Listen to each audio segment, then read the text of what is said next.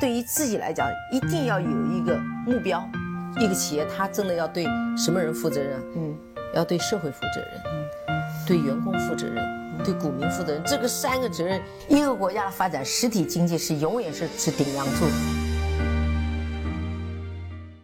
各位好啊，给你一个真实生动的格力电器，我们给的比你要的多。最近这几天啊，我就在想啊，我的心态是不是有点阴暗和变态呢？因为在人人都说格力要完的情况下呢，我反倒是有一种特别开心、特别想去看笑话的心态。看着每天雪球啊，特别多人特别有意思的留言，看着在我的节目后台以前格力股价上涨的时候呢。呃，很多人都说白老师真棒啊，带我们找到了一个特别好的投资的方式。我们一定要去跟随你呢去做价值的投资。当然到现在呢，还是更多认可的人会多，但是也会有慢慢的一些不同的声音。我当然并不是说我不能够去接受不同的声音，只不过我觉得这些不同的声音呢，可能不是基于公司的基本面，不是基于投资的方法，而是基于股价的。股价涨的时候呢，我的节目说什么都是对的。那股价不涨的时候，呢，有些人会说，别在那儿总是鼓吹格力。请问你的格力今年涨了多少，赚了多少？为什么格力跑不过美的呢？我呢是今天回到家里呢，随手呢从雪球啊截了一些关于格力的留言，大家可以呢在节目下方的图片区看得到。我觉得我也就不再念了，各位呢就当成笑话来去看吧。当然，今天的节目呢，我也不想再去说类似这样的风凉话了。我知道。有很多朋友对格力呢，最近已经是开始怨声载道了，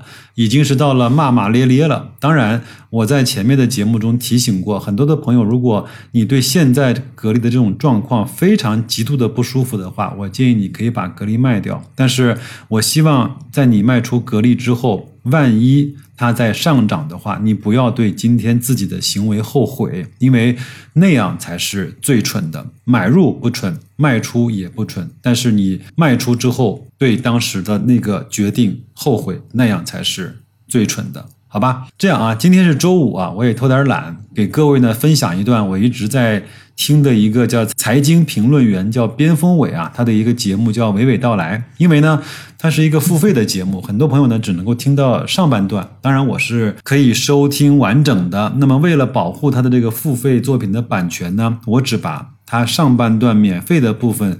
讲的如何去持有那些认为值得持有的标的，他所经历的一些事情，跟各位做一个分享。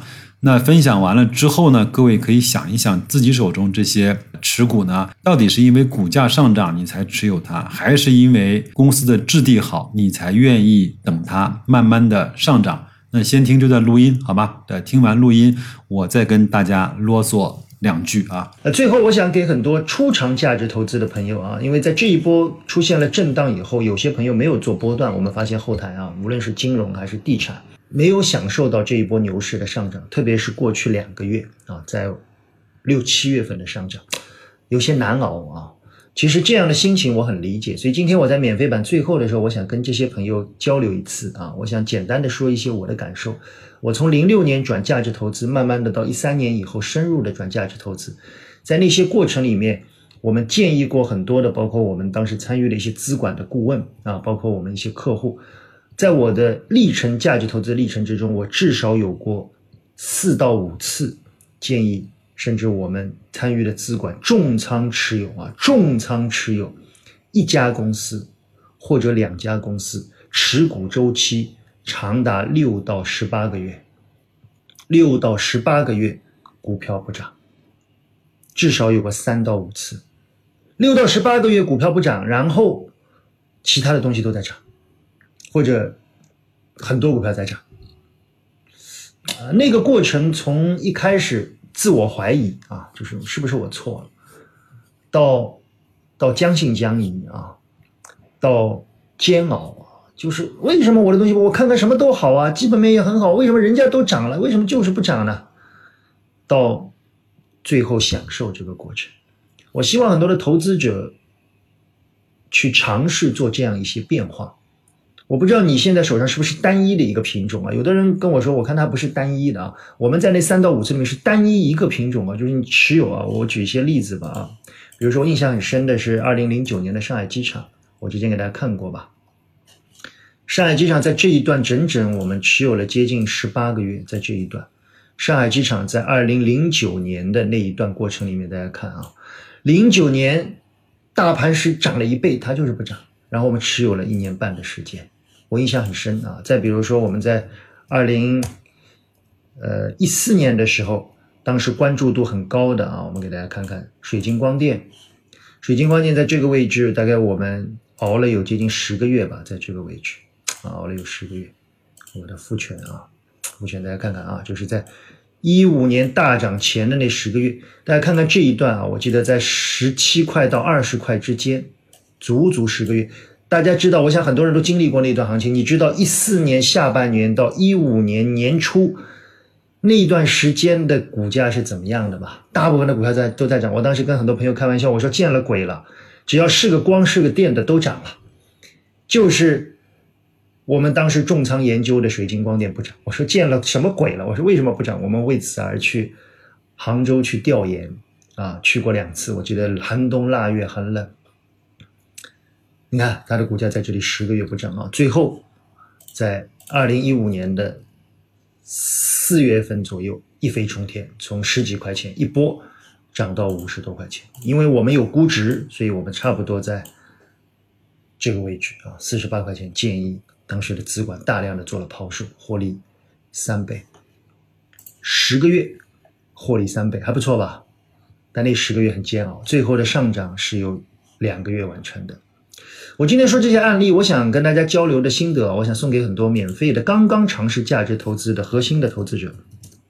我给你的建议其实非常简单，两句话啊。我今天说的那一段话，大家不要错误的理解了我的意思。你不要意思是说，只要你持有的时间够长，就一定会涨。错，我表达的绝不是这个观点。我表达的是那那段时间里面你在干什么。听懂我的话啊？很多人说，边老师，我拿了那么久，有的人觉得很煎熬，有的人很多觉得很煎熬，是因为你在那十个月里面没有事做。我们那在那十个月里面，我去调研，我继续看数据，我反复印证我的逻辑。所以，做价值投资的最重要的要素不是无所事事，而是反复印证。印证完了以后，确认自己是对的，没有问题。做第二件事，孤独享受。当然，我们用这个词也可以改变啊，孤独煎熬。当它没有涨的时候，就是煎熬；当它涨了以后，就是享受。当你成功了以后，那就是一个故事；当你没有成功的时候，就是一个事故。在那三到五次的过程里面，伴随了我们从零六年到现在啊，十十四年的时间啊，我们有过三到五次这样的案例。第三，我给您一个建议啊，价值投资的最核心，到目前为止，我在慢慢的进入到这个阶段啊，但我我知道很多投资者很难很难。进入这个阶段，我希望你慢慢来，好不好？你跟着我们慢慢的跑，但我希望你慢慢的进入这个阶段。什么阶段呢？远离 K 线。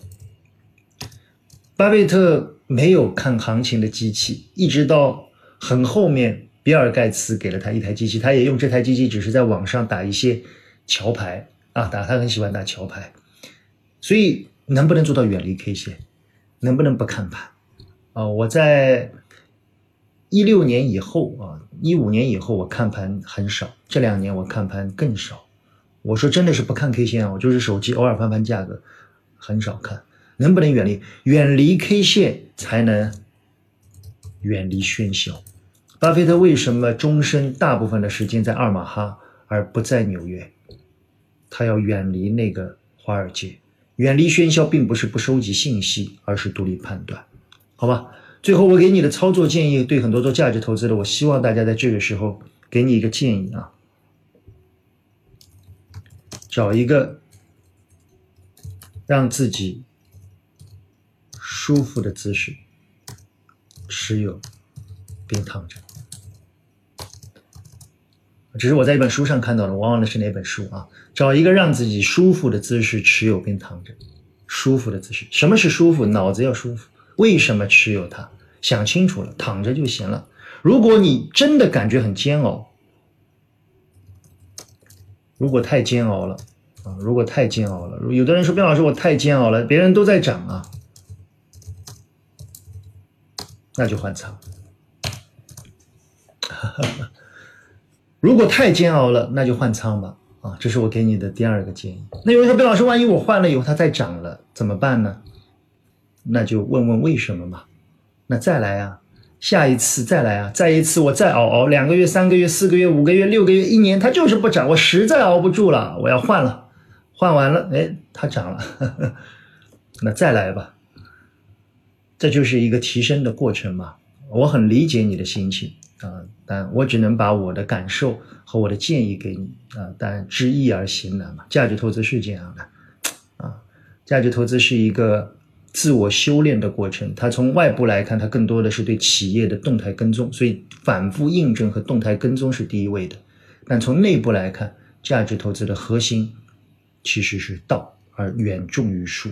那录音听完了，我是白老师。我不知道各位啊，听完边锋伟这段分享之后，心里是怎么想的？你到底能不能看到自己一只特别认可的一只一家公司或者是一只股票，等上它十几个月呢？我不知道有谁，还有谁有这样的耐心，或者是你到什么时候才会对自己的这种决定怀疑，甚至是开始痛恨自己？当年下的那个决定。